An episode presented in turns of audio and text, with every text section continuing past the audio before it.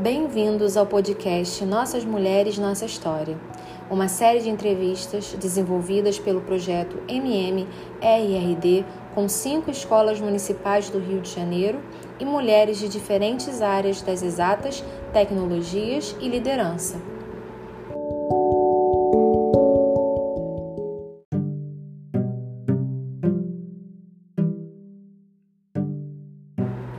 Neste episódio, contamos com a participação de Ana Clara Paiva, Josiane Pinheiro e Yasmin Silva, alunas da Escola Municipal Benevenuta Ribeiro. Mariana Albuquerque, professora orientadora das meninas no projeto MMRRD, Viviane Japiaçu, coordenadora do projeto, e Alessandra Conde de Freitas, engenheira civil, professora e pesquisadora na UFRJ.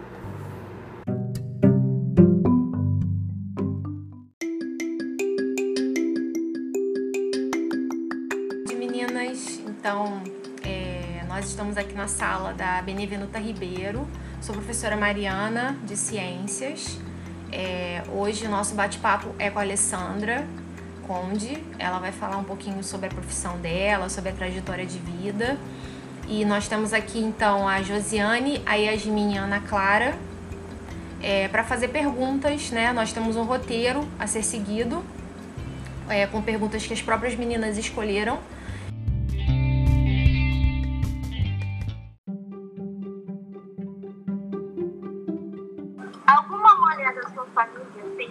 são famosas e inspirou a seguir seus sonhos?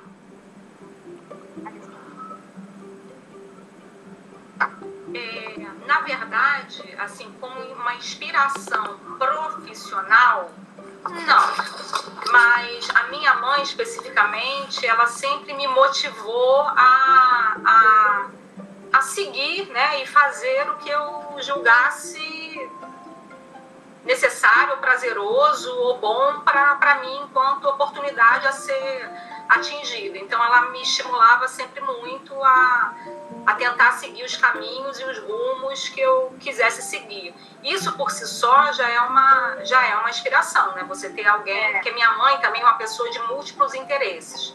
Se você pensar assim, a minha mãe já teve muitas profissões e ela tende a ter um desempenho bom em muitas delas e tem muitas habilidades para fazer coisas e, e sempre faz de forma bem sucedida. Então, isso por si só, mesmo não sendo uma profissão, profissões que eventualmente se encaixem, né, numa caixinha daquelas profissões mais conhecidas, já é uma inspiração, né? Alguém que é corajoso o suficiente para seguir um caminho do novo, do, do tentar fazer algo e ser bem sucedido nisso.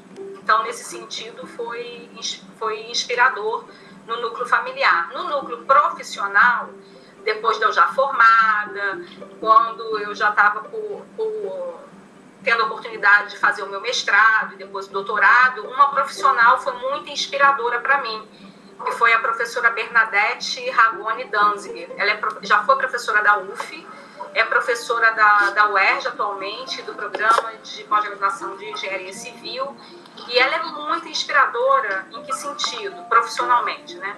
Porque ela, primeiro, ela é muito competente profissionalmente no exercício da profissão como engenheira, trabalha muitos anos na, na engenharia, na, na parte de projetos, acompanhando obras, e lecionando, né, que é uma outra vertente também que, que a profissional de engenharia pode ter, se optar por ir para a área acadêmica, ela é excelente professora e pesquisadora. E pessoalmente, ela é uma, uma figura encantadora, super acessível, então ela foi inspiração e também me motivou. Ela foi uma das, das incentivadoras a eu ir para a área acadêmica porque eu, por ocasião da transição do meu mestrado, do meu doutorado, eu pedi demissão do meu trabalho no momento em que estava bombando a engenharia no, no, Rio de Janeiro especificamente, né? Que foi naquele período de 2014, pré é, Olimpíadas, Pan-Americano, um monte de obras aqui, o mercado estava excelente. Eu fiz o movimento oposto. Eu pedi demissão para ir estudar mais uma área pela qual eu já era apaixonada há muito tempo e queria verticalizar, estudar mais e aprender mais. Então, ela foi uma das incentivadoras nesse sentido, porque também é um ato corajoso, né? Você ter que fazer as contas, né? Eu já morava sozinha, será, será que dá para eu, eu ficar quatro anos, né? É, meio que reclusa, porque foi o período em que eu estudava em média 16 horas por dia, porque eu fiz um plano de atividade que falava assim, olha, eu tenho, eu consigo sobreviver com bolsa nesse interstício se eu trabalhar duro conseguir terminar tudo no prazo do plano de trabalho, trabalho pré-estabelecido. E trabalhei muito forte nesse sentido. Então, eu diria que minha mãe, nesse sentido da motivação de faça o que quiser, o que desejar, e a Bernadette, profissionalmente, foram duas mulheres inspiradoras. Legal. O nome da minha mãe é Gracinda. Tá?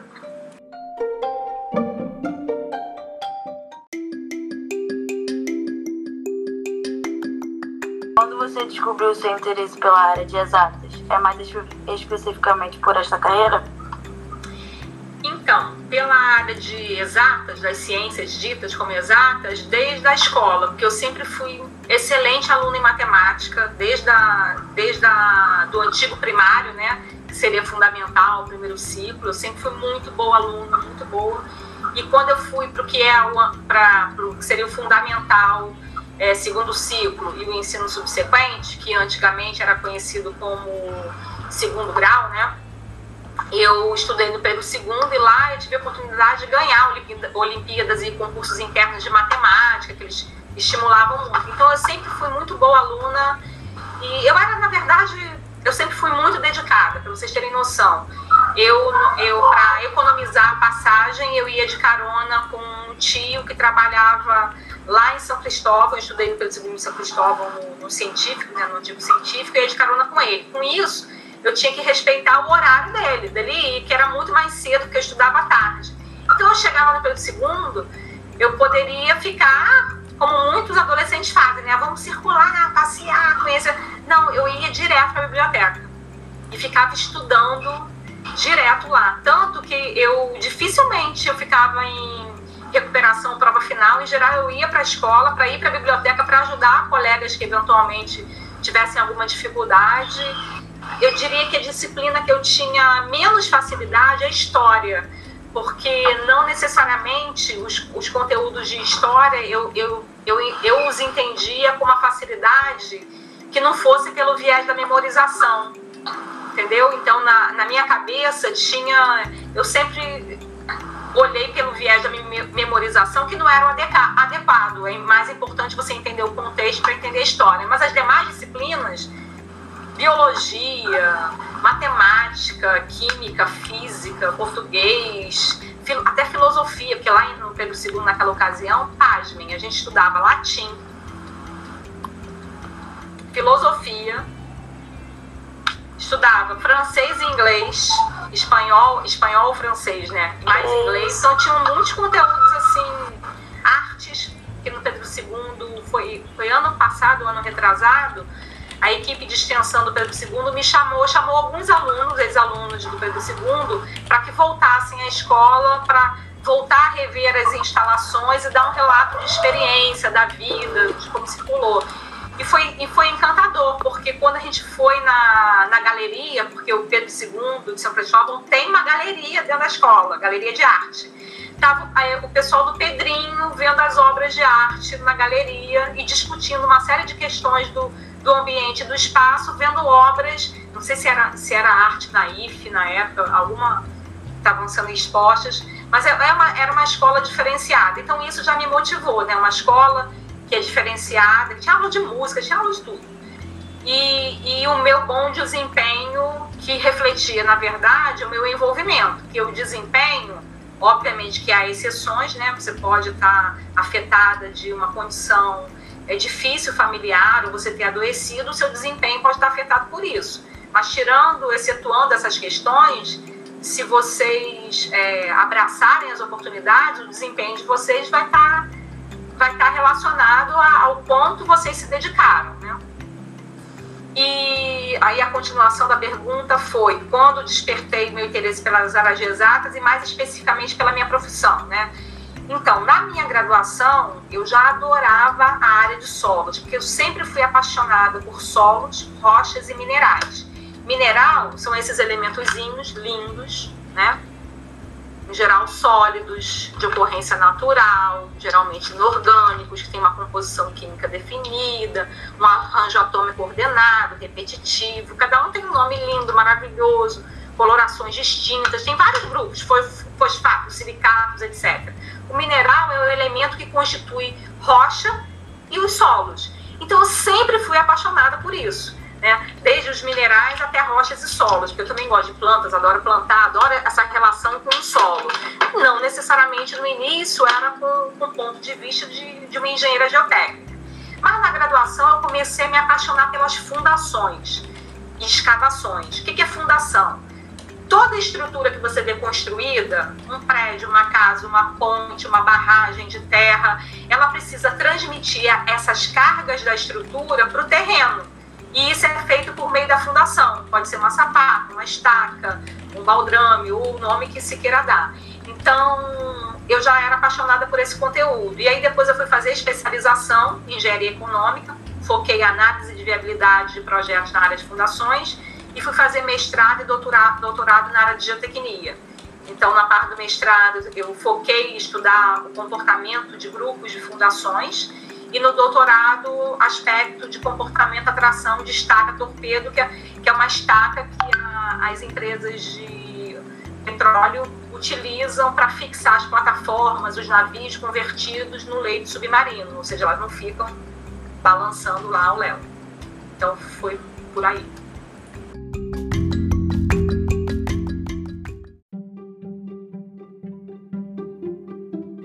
Alguma pressão para escolher essa ou outra profissão?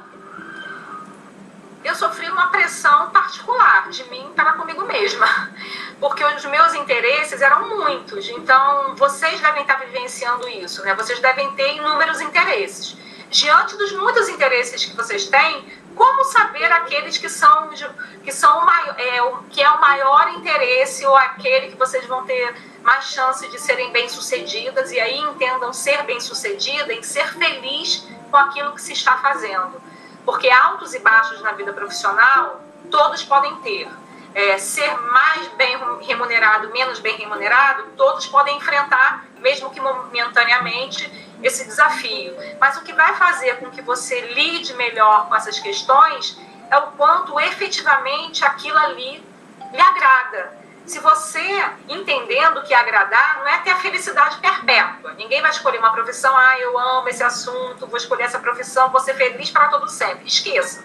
Porque mesmo aqueles que amam o ofício têm que fazer tarefas que não gostam.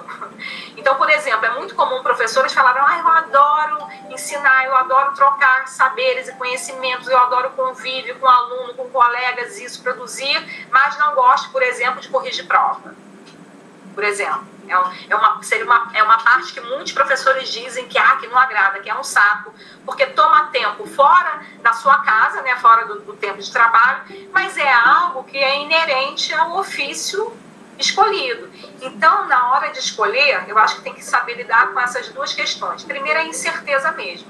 É se colocar meio que na beira de um abismo, mas esse abismo você pode flutuar na hora que salta, entendeu? Você vai ganhar asas. É, então não precisa, é, tem que pensar, quanto mais informações vocês tiverem, melhor, mas vocês têm que pensar, olha, que vocês podem flutuar aí sobre voar sobre esse grande abismo. Inclusive, nada as impede de escolher algo, vivenciar esse algo, achar que não era aquilo que vocês esperavam e mudar. Eu digo que eu tenho uma, uma, um grupo de amigas, dentre elas uma que é muito é brilhante que ela circulou por várias faculdades. Começou a fazer um ano aqui de não sei o que, um semestre ali de não sei o que, e todo mundo da, do convívio dela, fora esse nosso núcleo, costumava dizer que ela era sem foco, era perdida, e não sabe nem o que quer. E, no entanto, ela, eu não a enxergo como sem foco, eu enxergo como a mais corajosa, porque ela teve coragem de, numa, numa circunstância difícil, né, e ela pôde fazer isso, e em busca daquilo que efetivamente trazia a ela uma felicidade e, um brilho no olho que ela queria, mesmo tendo que enfrentar as dificuldades naquela escolha, né? Porque não existe escolha que só nos traga felicidade. Fica, essa é uma dica, tá? É, eu acho que é isso, né?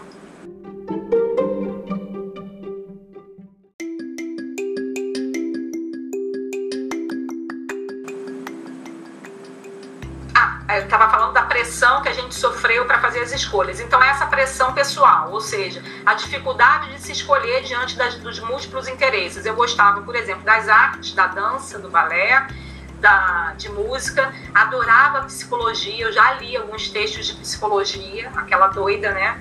Vai ler Jung com 16 anos, né? E adorava a área de matemáticas e ciências. Então, a, é, a minha decisão também foi estratégica. Que sentido? Olha, a minha família não tem condição de pagar uma faculdade particular, onde poderia ter, por exemplo, um caso eu optasse fazer uma faculdade de dança, existia na época. Então, essa, por mais que eu goste, não é uma opção. Mas, estrategicamente, eu posso continuar fazendo isso como um exercício. Eu já trabalhava profissionalmente, eu fui bailarina, e fui bailarina da Ivete Sangalo. Eu, fui, eu dancei espetáculos, eu era do casting fixo da Globo, eu fiz programas, abertura de programas, eu dancei com a Harmonia do Samba, Ivete Sangalo, já ensaiei é, vários, é, eu fui bailarina do Roupa Nova, morei no Japão quase um ano dançando, cuidando de backstage, fazendo um monte de coisa, voltei, fui trabalhar com dança também, coordenei dança no Rock in Rio Café, que era uma, um misto de uma casa noturna do Medina, né, que ficava no Barra Shopping, que tinha uma performance quando migrava de bar para boate, então tinham vários bailarinos que faziam performances lá, então eu era bailarina e coordenava também a, a equipe e também atuei no Café do Gol, que foi uma casa que o Romário teve também lá na Barra, na, lá pelos idos de 2000. Então eu jogava no ataque, na zaga e no gol. Então eu tinha muitos interesses. Então pensei, olha, isso eu posso continuar exercendo, trabalhando e fazendo aulas. E pensei, olha, eu gosto muito de matemática. Gosto muito de ciências. Tem muito mais conteúdos na área das ciências que eu gosto do que a psicologia, que eu até gosto de ler, mas eu não sei se é essa onda mesmo.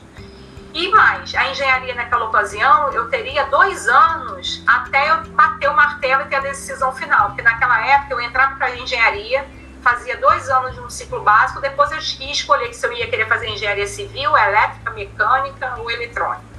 eu falei assim, ah, no máximo eu vou ficar estudando um monte de coisa que eu já gosto, dedo engano, né? Porque quando eu, eu comecei a faculdade, é avassalador. Você, você sente aquela pressão, né? Até os conteúdos que você ama te doem. Você tem que passar por esse processo e entender que esse processo também você tem que passar por ele.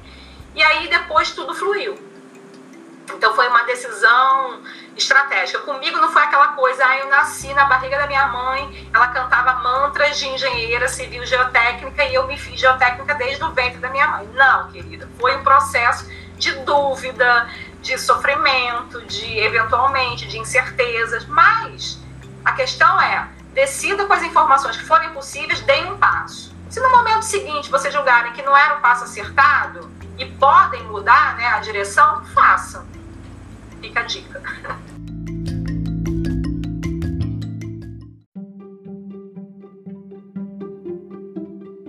Como foi a reação da sua família e de seus amigos ao saber do interesse no resto da carreira?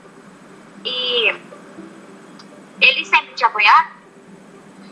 Então, os amigos da, de escola, na ocasião pelo segundo, no Pedro II, apoiavam porque os, o Pedro II é uma escola diferenciada nesse sentido, de de apoiar, de dar liberdade, de criar espaços que propiciem é, o estímulo a muitas coisas bacanas.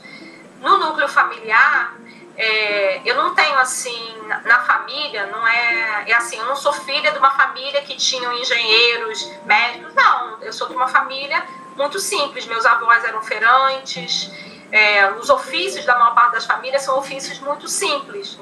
Eu não tinha uma referência assim, quem me dissesse, ó, são esses os caminhos, etc., de como fazer, o que fazer, etc. e tal.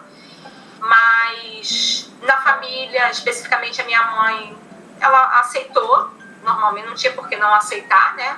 Na verdade, para ela também era, era uma, um aspecto positivo, mas o que causou espanto, de fato, foi quando eu passei na primeira fase do vestibular porque como eu já trabalhava, fazia curso profissionalizante de dança, dava aula, tinha muitas tarefas simultâneas, ter passado na primeira fase do vestibular foi uma surpresa para todos, porque o Pedro II, ele no contraturno, ele tinha um curso preparatório para vestibular, que eu não pude fazer, porque eu já era profissional e tinha aula é, de, é, além da escola a manhã inteira, de duas da tarde até nove horas da noite no profissionalizante de dança, que a gente tinha desde aula de cinesiologia, fisiologia, história da música, história da arte, balé clássico, balé moderno. Então não tinha, eu não podia fazer. Então eu inicialmente eu achei, eu subestimei Lembra do início da conversa, quando eu falei que eu ia cedo de carona, ia direto para a biblioteca, ficava estudando direto até minha aula começar?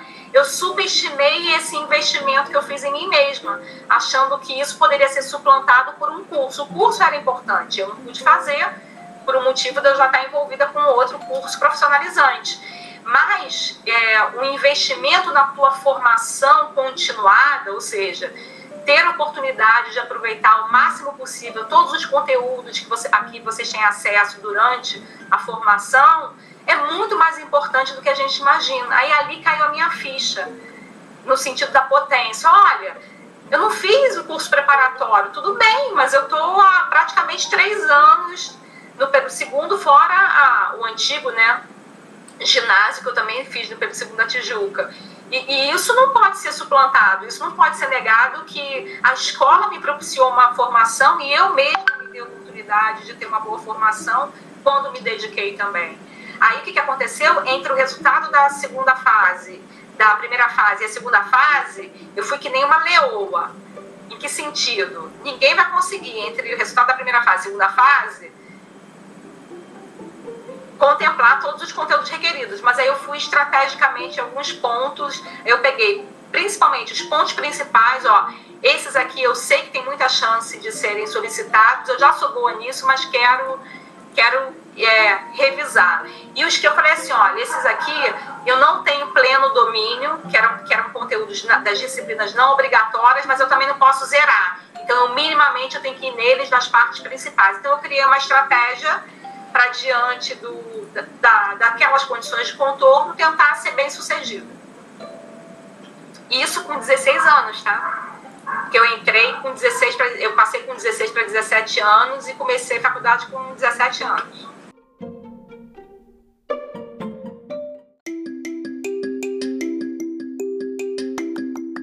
Porque às vezes os, os mais jovens, como essas queridas aí, a Ana, Yasmin, a Josiane, é, uma coisa boa que a ju juventude traz é esse frescor de achar de tudo pode, né?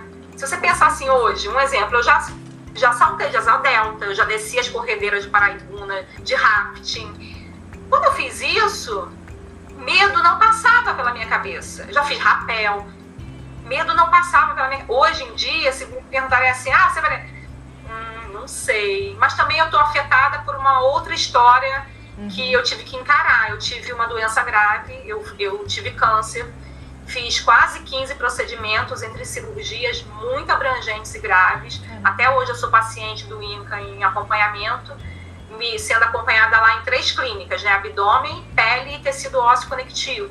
Então eu já tive cirurgia que eu saí, que eu saí do hospital com sonda, catéter, fiquei com incontinência urinária e fecal por longos períodos. Então, essa finitude da, da, da vida, né, me, me foi colocada à prova muito jovem, né, que a minha primeira cirurgia foi em 2001, 2000, por exemplo. Uhum. Então eu não, então hoje eu te diria que eu gostaria de ter aquela mais coragem. Eu, eu me acho corajosa, porque eu ainda faço mudanças que muitos falariam assim, não sei se eu conseguiria girar essa chavezinha, que às vezes a maturidade te dá, né? Essa sensação uhum. de você Sim. conseguir mas eu, eu diria que eu já fui mais ousada. Eu continuo ousada, mas hoje em dia muito afetada da, de, de ter uma sensação, às vezes, que é muito ruim, de que a minha vida, a vida de qualquer um pode estar por um fio, né? Porque Sim. pode cair um asteroide daqui a cinco minutos na casa de alguém é. aí,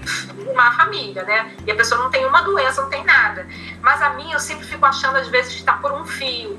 Então, às vezes, eu fico fazendo aquela conta de será que dá tempo de eu fazer essa mudança e conseguir seguir o caminho que eu quero? Então, eu sempre fico ponderando, o que não é bacana, entendeu? Mas é um exercício que eu tenho que fazer, né? De refletir e de rever. Não, eu não posso deixar de lado coisas que eu desejo fazer ou mudanças que eu gostaria de implementar por achar que eu, eu posso não durar o suficiente para vivenciá-las, por uhum. exemplo, entendeu? Entendi. É louco isso, né?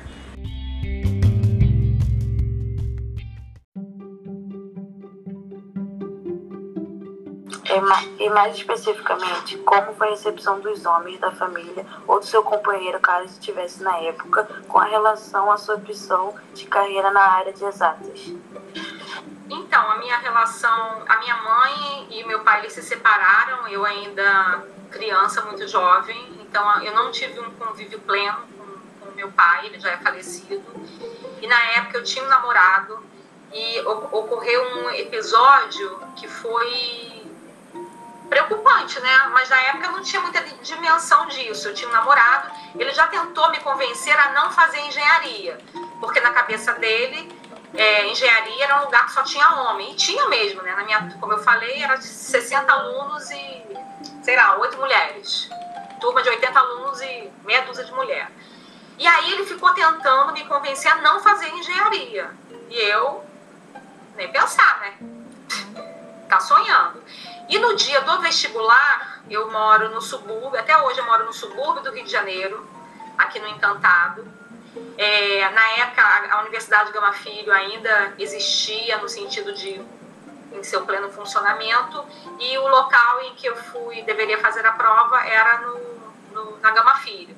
No dia da prova, isso da primeira fase, ele passa de carro na, na casa da minha mãe, que eu morava com ela, para querer me dar carona para me levar lá. Eu, naquele, naquele misto de aquela da inteligência de tentar perceber alguém que está tentando me convencer o tempo inteiro a não fazer esse vestibular para engenharia, né?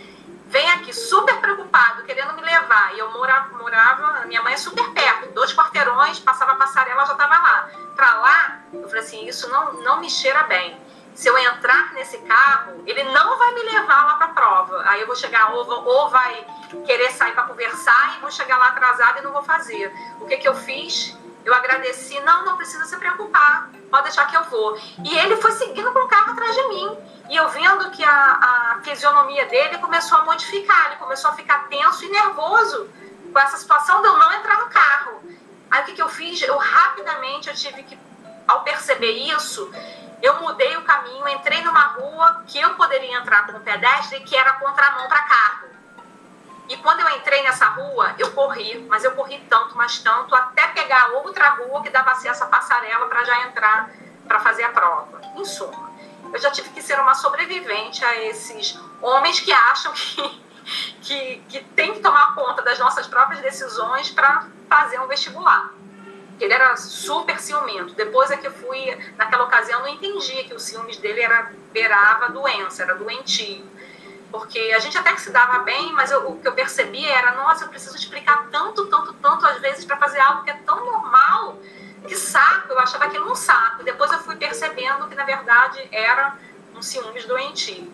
E aí, depois que eu passei, ele ia de forma recorrente na universidade e sempre levando assim. A perversão dessa relação era que ele sempre aparentava alguém muito bacana, porque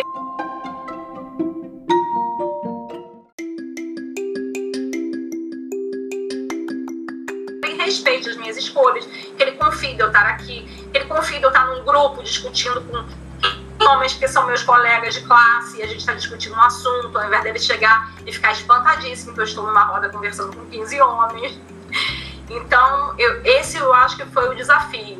Na ocasião, nem meus familiares sabiam disso, porque, na verdade, não tinha essa dimensão. Hoje, se uma menina, uma jovem, tiver é, vivenciar isso, ela vai falar, possivelmente ela tem condições de falar com os pares, né? Com as amigas, com os amigos, com alguém na escola, até com os pais e com as mães, ou acabar de todo jeito achando, olha, o problema é dele, não sou eu. Eu, naquela época, porque eu sempre tive o viés, eu sempre quero dar soluções para os desafios e problemas.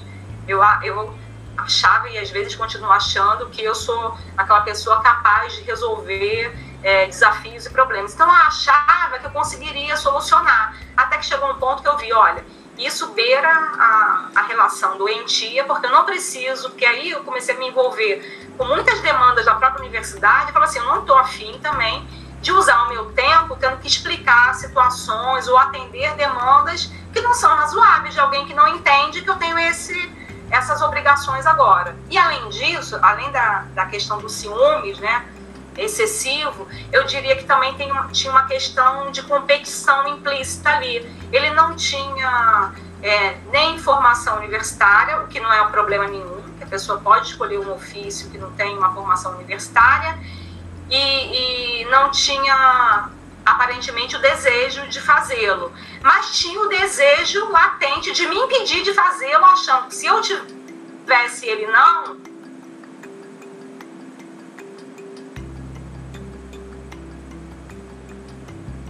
ele se sentiu nessa. E não deu, né? Acabou.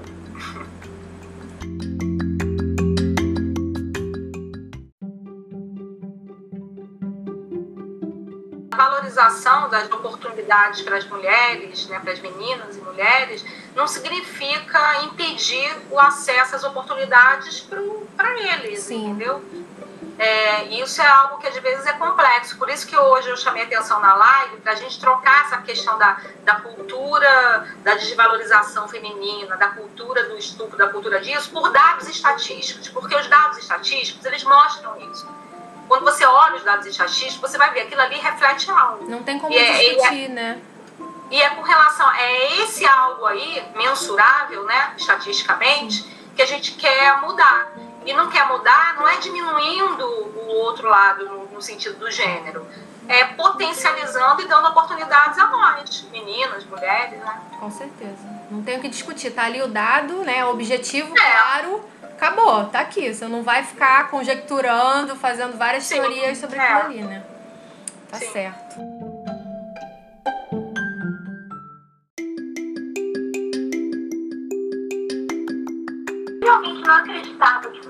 Capaz de chegar até aqui? Se sim, como você se sentia quando alguém falava isso? Olha, se teve, nem lembro. Beijinho no ombro. Sabe, não, não, eu não tinha tempo para isso, entendeu? Às vezes, eu, eu, se eu tivesse que citar uma pessoa que podia duvidar de mim, esse alguém sempre foi eu mesma, entendeu? Das vezes pensar, refletir, ah, será que dá, será que não dá? E, mas sempre a minha opção sempre foi de exercitar a coragem, entendeu? De que é melhor tentar do que paralisar por não, não dar um passo. Mas assim, da, das outras pessoas, não, nunca. E olha que eu vivi na fase jovem muito bullying, muito preconceito. Na ocasião eu não sabia que era bullying. Por exemplo, com relação ao meu cabelo, entendeu? Meu cabelo, então, eu lembro que na escola, pelo segundo da Tijuca, tinha um menino, vocês, sabe os Globetrotters? Tinha um desenho animado que dos Globetrotters, que são aqueles jogadores de basquete, que eles tinham, assim, exageradamente, de forma caricata, o cabelão black power, e tinha um que tinha superpoderes. Os superpoderes era, sei lá, o cara precisa de um spray. Aí ele enfiava a mão naquele Black Power e tirava o spray. Precisava de uma escada de giro enfiava a mão no Black Power e tirava. Então os meninos ficavam fazendo bullying comigo. É, não sei o que, às vezes numa borracha, enfiava a borracha no meu cabelo e tirava. Aquilo era engraçado pra todo mundo ria, menos eu. Eu não achava aquilo bacana. Mas aí o que, que eu descobri também com o tempo? Eu falei assim: olha, dá até vontade de chorar quando eu falo isso. Eu optei por.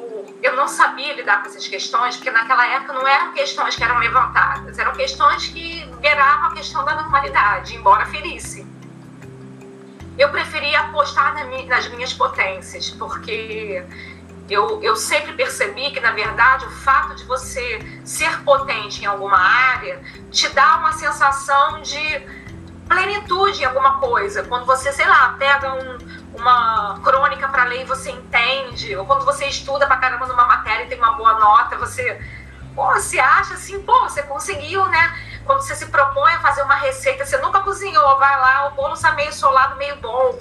Olha para o bolo que ficou meio bom e fala assim, pô, consegui. Então eu sempre pre preferi dar voz ao meu lado potente. Então tudo aquilo que é que eu sentia que eu era bem sucedida e o meu desempenho escolar era bom, eu dane-se esses que ficam me zoando. Eu vou é se bem que teve umas vezes que eu sentei a mão em alguns, tá? Que eu era dessas. Teve uma, chegava uma hora que eu também enfiava a mão neles. Já fui com a coordenação. A coordenação sempre me chamava, às vezes, para representar a escola. Eles pegavam os alunos, assim, que tinham bom desempenho, né? Para representar. Ou para me chamar a atenção quando eu sentava a mão em algum que estava me, me azucrinando a paciência. Fazia parte.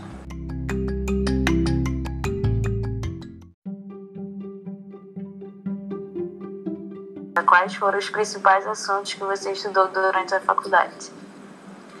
Então, se eu tivesse que resumir, no primeiro momento, é, muita matemática, cálculo em geral, né? álgebra linear, é, geometria analítica, todos os cálculos, tudo cálculo, cálculo, cálculo, cálculo, cálculo, cálculo, cálculo e mais cálculo. E as físicas, né? Física, física, física, física, física. Tanto que nos dois primeiros anos é muito comum evasão, às vezes, no curso de engenharia, porque você vai com uma expectativa de ver lá a profissão, você entra no curso de engenharia e já acha que vai engenheirar. E você só vai ver isso um pouquinho depois. Só depois dos dois primeiros anos você começa a ter um maior envolvimento com disciplinas que te mostram, vislumbram a prática profissional também. Você vai ver hidrologia, as disciplinas de transporte, concreto armado, concreto protendido, as disciplinas de fundações. Então aí você já começa a. E aí eu diria que você tem os dois primeiros anos e os dois últimos anos. Os dois primeiros anos você fica pensando, cara, isso aqui é engenharia mesmo? E os dois últimos anos é, meu Deus, eu queria que isso não terminasse nunca, que maravilha é isso. E no meio do caminho tem um ano que você fica naquela transição, né? Do início, é, que pode ser, embora eu ame matemática e física, né? E, e, áreas afins, mas é, mas é um período difícil e esse período final. Então, eu diria que é um misto da, dessas duas fases. Muitas disciplinas em que você não vê aplicação prática genuína e outra fase em que tem um período maravilhoso em que se descortinam é, como você usa aqueles ferramentais todos, né, da matemática, das físicas, da química, em situações práticas, né, para dimensionar uma viga, um pilar, entender o comportamento de uma estrutura de madeira, de aço, as fundações, é, a relação desses elementos construídos com o meio, com o espaço. Então, é, é aquela maravilha mas tem que sobreviver, amigas, aos dois primeiros anos.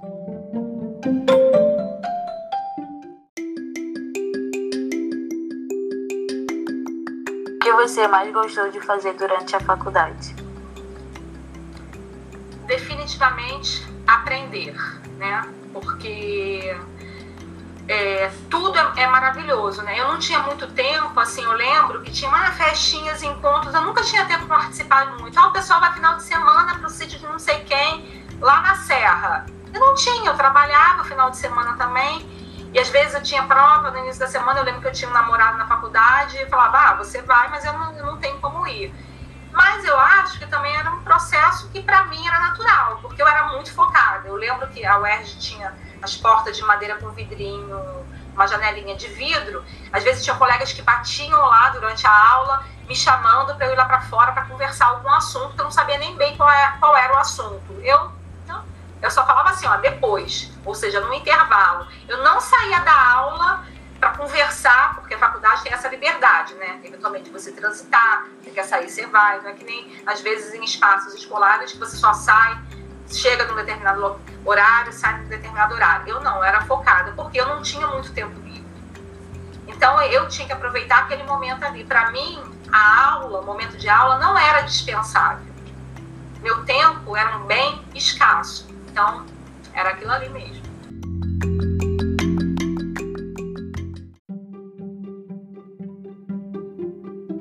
Uma coisa que você teve que aprender na faculdade, ele faz ter vontade de trancar o curso? Não de ter que aprender, tá? Porque, como eu falei, você perguntou o que eu mais gostei de fazer durante a faculdade foi efetivamente aprender. Então, ter que aprender, para mim, nunca é um, é, é, um problema, né? Tem até um, um, um trabalho que eu considero antológico. Eu gosto muito dos, dos escritores, dos musicistas, é, das cantoras e dos cantores da Bahia. Eu sou apaixonada pela Bahia. Tem um trabalho que eu considero antológico da Maria Bethânia, da Maria Bethânia que é o Brasileirinho.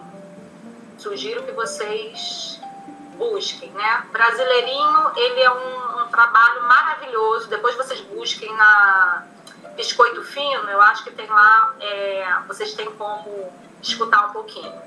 Primeiro que ele começa com, com uma poesia é, foi Ferreira Goulart, se não me engano, que, que leu a poesia no início, que é um poema chamado Descobrimento, que faz essa menção da. Olha só, tem muitos Brasis por aí, hein?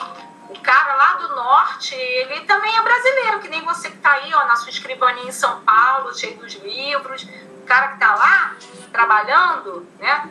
No dia a dia lá com, com a floresta, com o verde, ele também é brasileiro, ele também tem que ser enxergado nessa potência. Mas não era dessa poesia que eu queria falar. Eu queria falar da primeira canção que tem nesse, nesse acervo iconográfico da Maria Bethânia, que é Yaya Macemba, que fala da, dessa, da vinda né, dos, dos negros por navio negreiro para o Brasil. E no final da canção tem um trecho que é lindo, que, que ela diz assim, a música é do Roberto Mendes e do Capinã, são dois autores maravilhosos, ele, ela fala, vou aprender a ler para ensinar meus camaradas. Então, quando, quando no trecho da música é cantado, vou aprender a ler, isso traz uma potência do que é o aprender quem aprende, quem tem acesso ao saber e conhecimento, tem mais potência. E a outra frase da canção que é maravilhosa, para ensinar meus camaradas, ou seja, meu amigo, não, não adianta você aprender e se isolar. Se você não compartilhar e não trocar os saberes, você morre em si mesmado daquilo que você conquistou, que é o próprio saber. Então, é essa música, sugiro que vocês escutem, tá? Esse, esse material, esse trabalho dela, eu sou fã dela dela e dos autores que ela interpreta, mas esse especificamente é maravilhoso, que fala dessa questão da, dos desafios, das dores e, e maneira de suplantar isso, né? Bora aprender a ler, bora aprender e bora compartilhar, né? Bora ensinar os camaradas, senão, senão as coisas não se modificam. Não sei se eu respondi. Ah, não, respondi, né? Que você perguntou se teve alguém que eu tive vontade de trancar por ter que aprender. Não. O que me fez é, ter vontade em algum momento de trancar a faculdade foi a dificuldade de entender que eu gosto de múltiplas coisas. Entendeu? Que você não precisa, a gente não é reduzido a que eu acho que a, a, história, né, mais moderna, ela tendeu a colocar a gente numa caixinha, né? Você faz isso, você faz aquilo, você, aqui faz curso técnico, né? É criar também mão de obra para trabalhar aí nos espaços, nas indústrias, no comércio, etc e tal. E a gente é muito mais do que isso. Você pode ter um médico que toca um instrumento, você pode ter um engenheiro que adora poesia, escreve poesia, você pode ter um, um um grande ator que se interesse por materiais, né, e o comportamento dos materiais. Então, as pessoas podem ter interesses diversos. Então, entender isso, até eu entender isso, eu não precisava ter uma mente é, previsível, né, com um olhar é, da engenharia que só achando que existiria aquilo, me faria menos ou mais engenheira. Mas fora isso, não.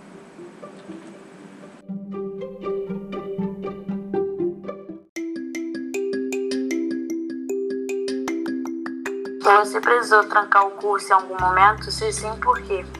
Sim, quando, por, quando da, eu precisei trancar a faculdade, quando eu passei na audição para fazer o trabalho no Japão, e embora toda a parte de prévia, né, de preparação e ensaios fosse no Rio de Janeiro, é, o trabalho em si, né, era, foi feito no Japão.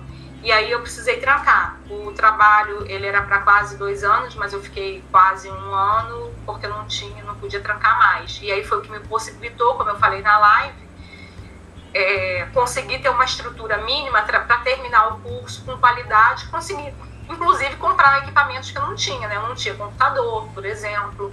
Então foi o que me possibilitou também ter acesso a uma infraestrutura para eu, eu trabalhar e me formar bem.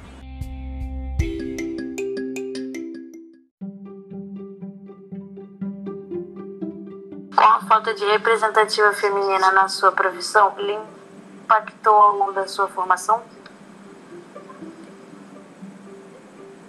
Na época da faculdade, eu não tinha muita noção disso. Como eu falei, como a Cíntia também falou durante a live, é, a gente quase que achava normal isso. E ainda é muito comum, né?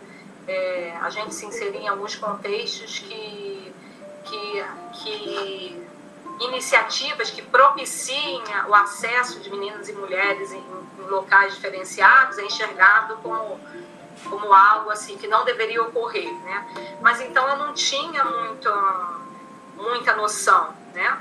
desse, desses aspectos.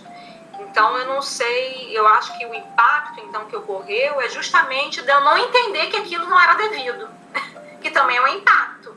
Quando você passa, quando você acha que é normal, algo que não deveria ser, é que nem violência, né? E olha, helicóptero, tiroteio, e não se esconde, e olha, Covid aumentou o número de mortes. Quando você começa a achar normal um panorama, um cenário que não deveria ser normal, é, já é um impacto negativo. Então, eu diria que o impacto negativo foi, foi esse, né? Deu não deu sequer compreender que aquilo ali não era uma realidade razoável.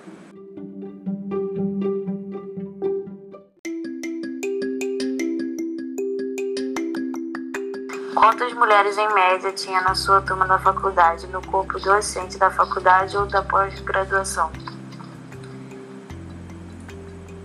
Então, obviamente, elas são minoria, né? Então, eu, o que eu percebo, assim, da, da atuação, dessa atuação na graduação e na pós-graduação, você vê uma minoria significativa de mulheres, uma minoria significativa também de negros e de povos originários, né? Você não, não os vê é, como se não pertencessem a, a, a nossa terra, né? Então, são de fato minoria. Quantificar, eu não saberia quantificar, mas são de fato minoria.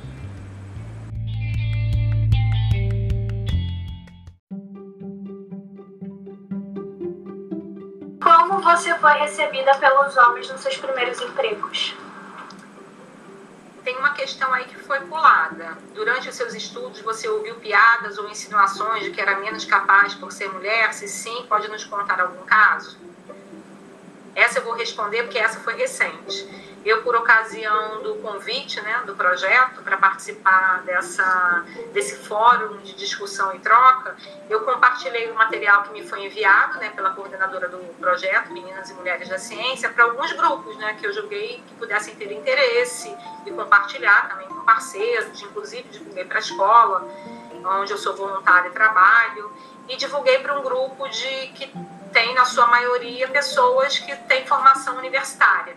Nesse grupo especificamente, uma das pessoas, um homem do grupo, na sequência é, é quase num tom de deboche, porque na, na, no cartaz de divulgação tinha ah, essas mulheres maravilhosas, ou assim, um, um, um tom super elogioso mesmo, né, da, das pessoas que participariam.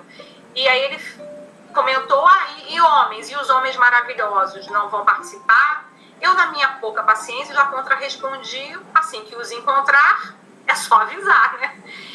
Mas, mas ao refletir a respeito desse, desse tom, eu, eu possivelmente eu posso ter sido dura né, na resposta, mas a minha resposta, que aparentemente foi dura, ela também reflete uma observação do comportamento desse mesmo ator que durante N episódios vem apresentando uma falha no discurso que não reconhece é, a qualidade de mulheres parceiras.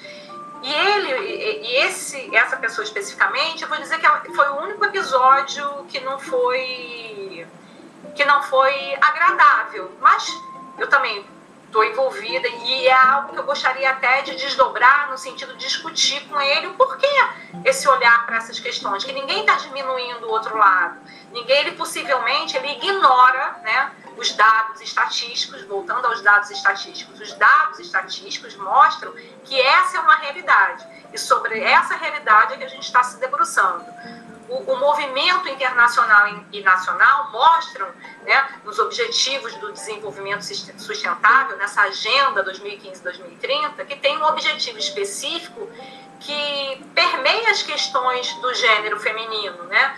tentando reduzir a, a violência, reduzir esse olhar que, que retira a mulher desse fórum de oportunidades e também, por outro lado, estimula que ela assume essas posições de liderança e de inserção em vários contextos que são importantes, inclusive das ciências. Então, eu acho que ele ignora isso. Então, não gostaria também de condená-lo, mas eu quero tem um dado momento uma oportunidade de não de esclarecê-lo, quem sou eu para esclarecer, mas de fazê-lo entender que existe uma outra realidade com a qual ele poderia ter uma relação mais afetuosa, inclusive de ah, tá, entendi, e não, e não pensar é, nessas questões com esse viés.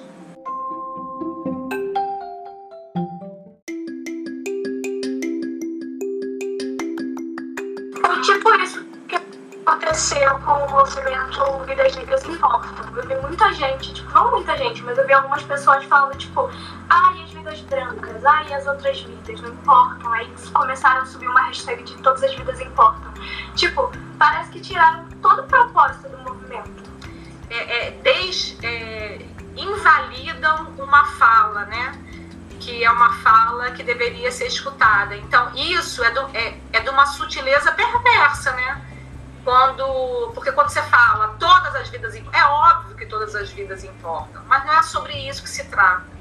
A gente está falando daqueles que são desproporcionalmente afetados, e aí, nesse caso, afetados negativamente, né? Os negros, pela, pelas abordagens né, avassaladoras, pelas mortes, e as mulheres por, por todas essas questões que a gente já está cansada de saber, né?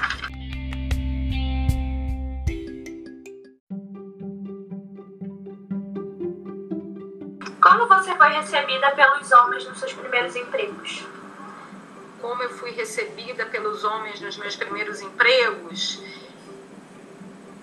Eu, eu, eu, te diria assim, na minha primeira eh, relação profissional com engenharia, eu vou pular para engenharia, foi bem bacana, porque na verdade foi uma relação em que hierarquicamente eu estava num nível né, de estagiária e minhas lideranças estavam num nível acima. Mas independente disso, né, a relação foi muito amigável. Então tive a oportunidade de ter a minha voz ouvida. E eu também fiz a minha voz ser ouvida. Eu lembro que quando eu fui estagiária no Centro de Pesquisa da Petrobras, eu levei na ocasião ao diretor da unidade onde eu estava questões assim: olha, tem uma série de cursos aqui do SEMPES que são abertos apenas para os funcionários e tem vagas ociosas. Por que não os estagiários que desejarem? Por que, que eles não podem fazer também? E aí eu fui super bem recebida pela, pela direção, né, aquela impetuosidade, né, a pessoa nem sabe falar com a direção algo, mas me ouviram super bem, o meu chefe também, Joaquim super querido, tinha uma preocupação de, de verificar se, se aquilo que a gente havia planejado em termos de experiência profissional estava legal, estava adequado ao plano inicial, se o meu desenvolvimento, o desenvolvimento das minhas competências estavam é, em alinhamento àquilo que eu havia planejado inicialmente em conjunto com o RH. Então foi uma experiência maravilhosa. Eles foram super cuidadosos nesse sentido. Não tenho do que me queixar.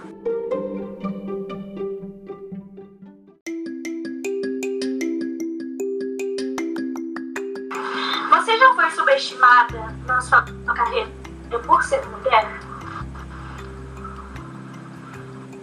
Preciso nem comentar, né? Eu, já, eu dei um, um, exemplo agora desse episódio, né? Porque quando alguém faz um comentário desse, é um misto de desqualificação com também um, um deboche, é aquele mesmo deboche que eu falei do cabelo, né? Quando só uma parte ri, quando, quando é divertido para uma parcela, para uma parcialidade de quem está participando, não é bacana, né? né? Porque o humor inteligente é aquele que faz todos rirem, não uma parcialidade, nem, e nem cria esses subterfúgios que, que achata o outro. Então, sim, né?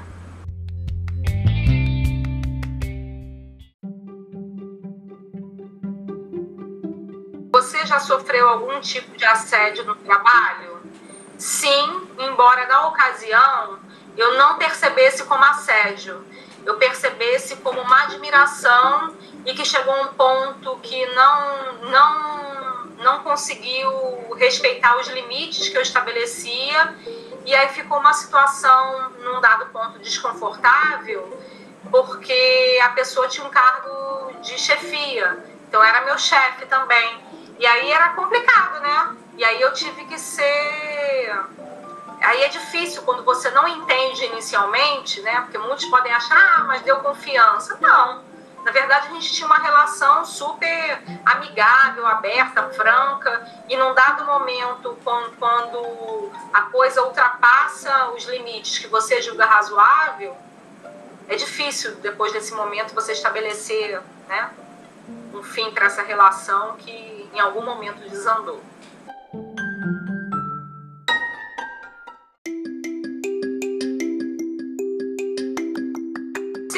Eu já, eu já tenha recebido salário inferior a, a homens que exercem as mesmas funções, mas eu, eu confesso desconhecer. O que já ocorreu é em, em situações que, mesmo recebendo o mesmo salário, né, você ocupando mesma posição hierárquica, mesmo salário, o, o discurso e a fala dos homens serem mais assimiladas e aceitas pela, pela maioria. Então, fóruns e reuniões de grupos de trabalho, que você tem a maioria masculina, já, já participei de grupos, né, da parte é, de gestão em empresas, em que eu era a única mulher no grupo de 16 homens, né, líderes lá nas suas áreas de atuação. Já aconteceu em momentos de dos das pessoas que estão participando da reunião darem as costas para mim quando eu estava falando né, num, num, quase num, num, movimento não verbal de retaliação à minha fala. Devo engano, porque a minha fala prosseguiu.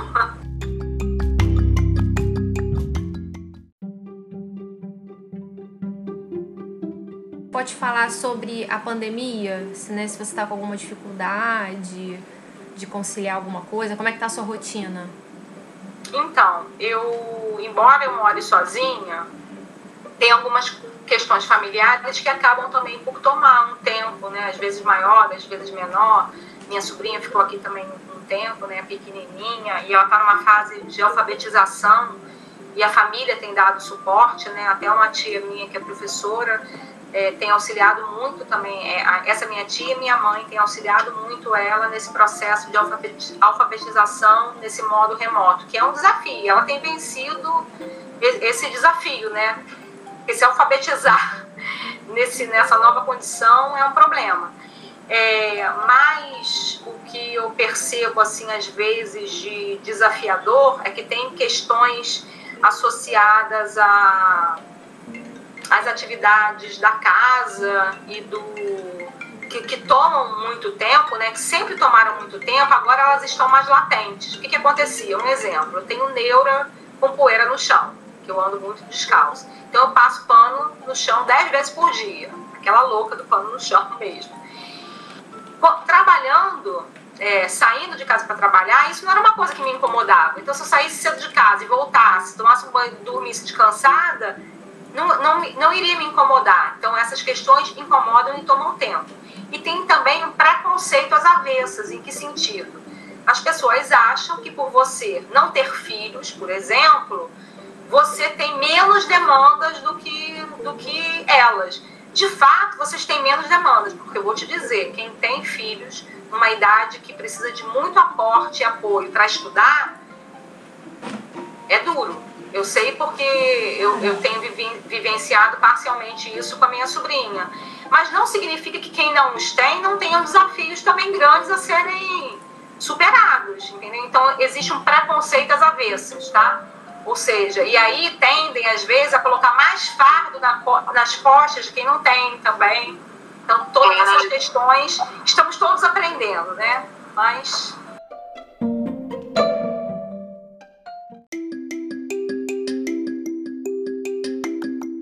Qual é a parte mais gratificante de ser engenheira? Eu acho que a parte mais gratificante de eu ser engenheira é eu efetivamente poder ser aquilo que essencialmente e efetivamente é uma parte de mim mesma. É, no sentido que dentro dessas muitas coisas e fazeres que eu admiro, que eu gosto e que eu quero, ser engenheira é uma delas. E ser engenheira me dá uma sensação de uma potência muito grande, de poder é, transformar aquilo que eu vejo, que eu olho, poder contribuir com as pessoas, com o espaço, com a sociedade. E especificamente sendo professora na área de engenharia, eu posso contribuir para a formação de cidadãos e de futuros engenheiros e engenheiras que olhem né, para os espaços e para as pessoas de uma forma diferenciada também, entendendo que essa relação ela não é uma relação tem que ser uma relação sinérgica todos têm que ganhar e colaborar para que o todo seja harmônico, sustentável e resiliente a tudo que possa interferir é, no que nós efetivamente somos, nos espaços que a gente ocupa e nas nossas relações. Então, eu diria que é uma profissão que me dá muitas possibilidades e eu fico feliz com isso.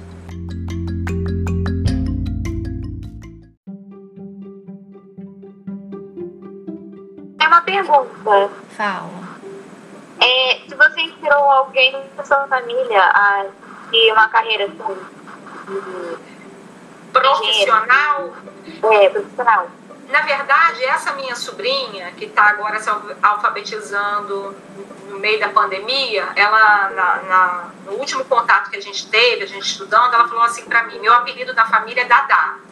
Ela falou assim, Dadá, eu quero te falar uma coisa. Eu fala, Valentina, a Valentina da foto, vivi ela. Eu não quero ser que nem você.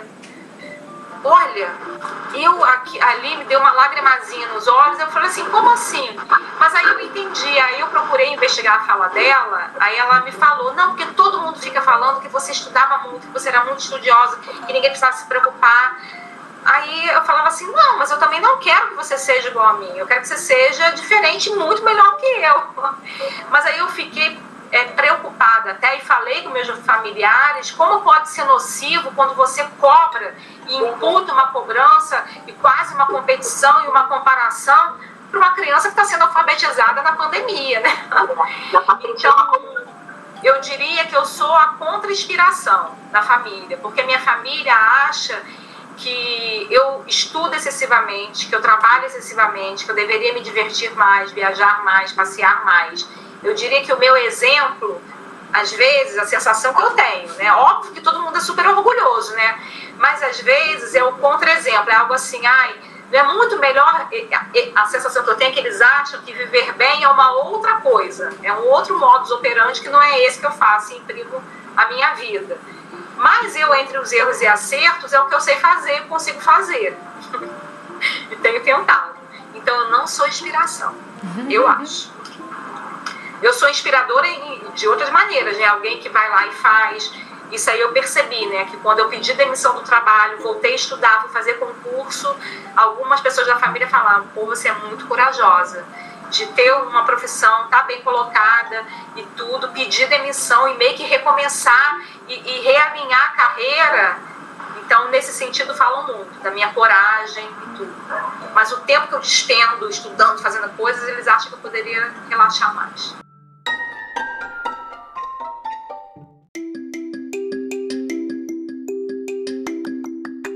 Alessandra, muito obrigada. Meninas, gostaram de conversar com a Alessandra? Sim. Eu amei. Eu gostei muito. Ela é muito simpática. Se é porque eu quero esses lookinhos todos para mim. Eu quero pintar meu cabelo de azul, argolão, caixão e esses óculos Mara da Mariana.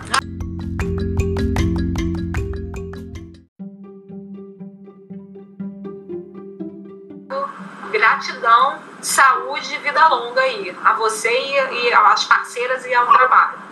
Obrigada.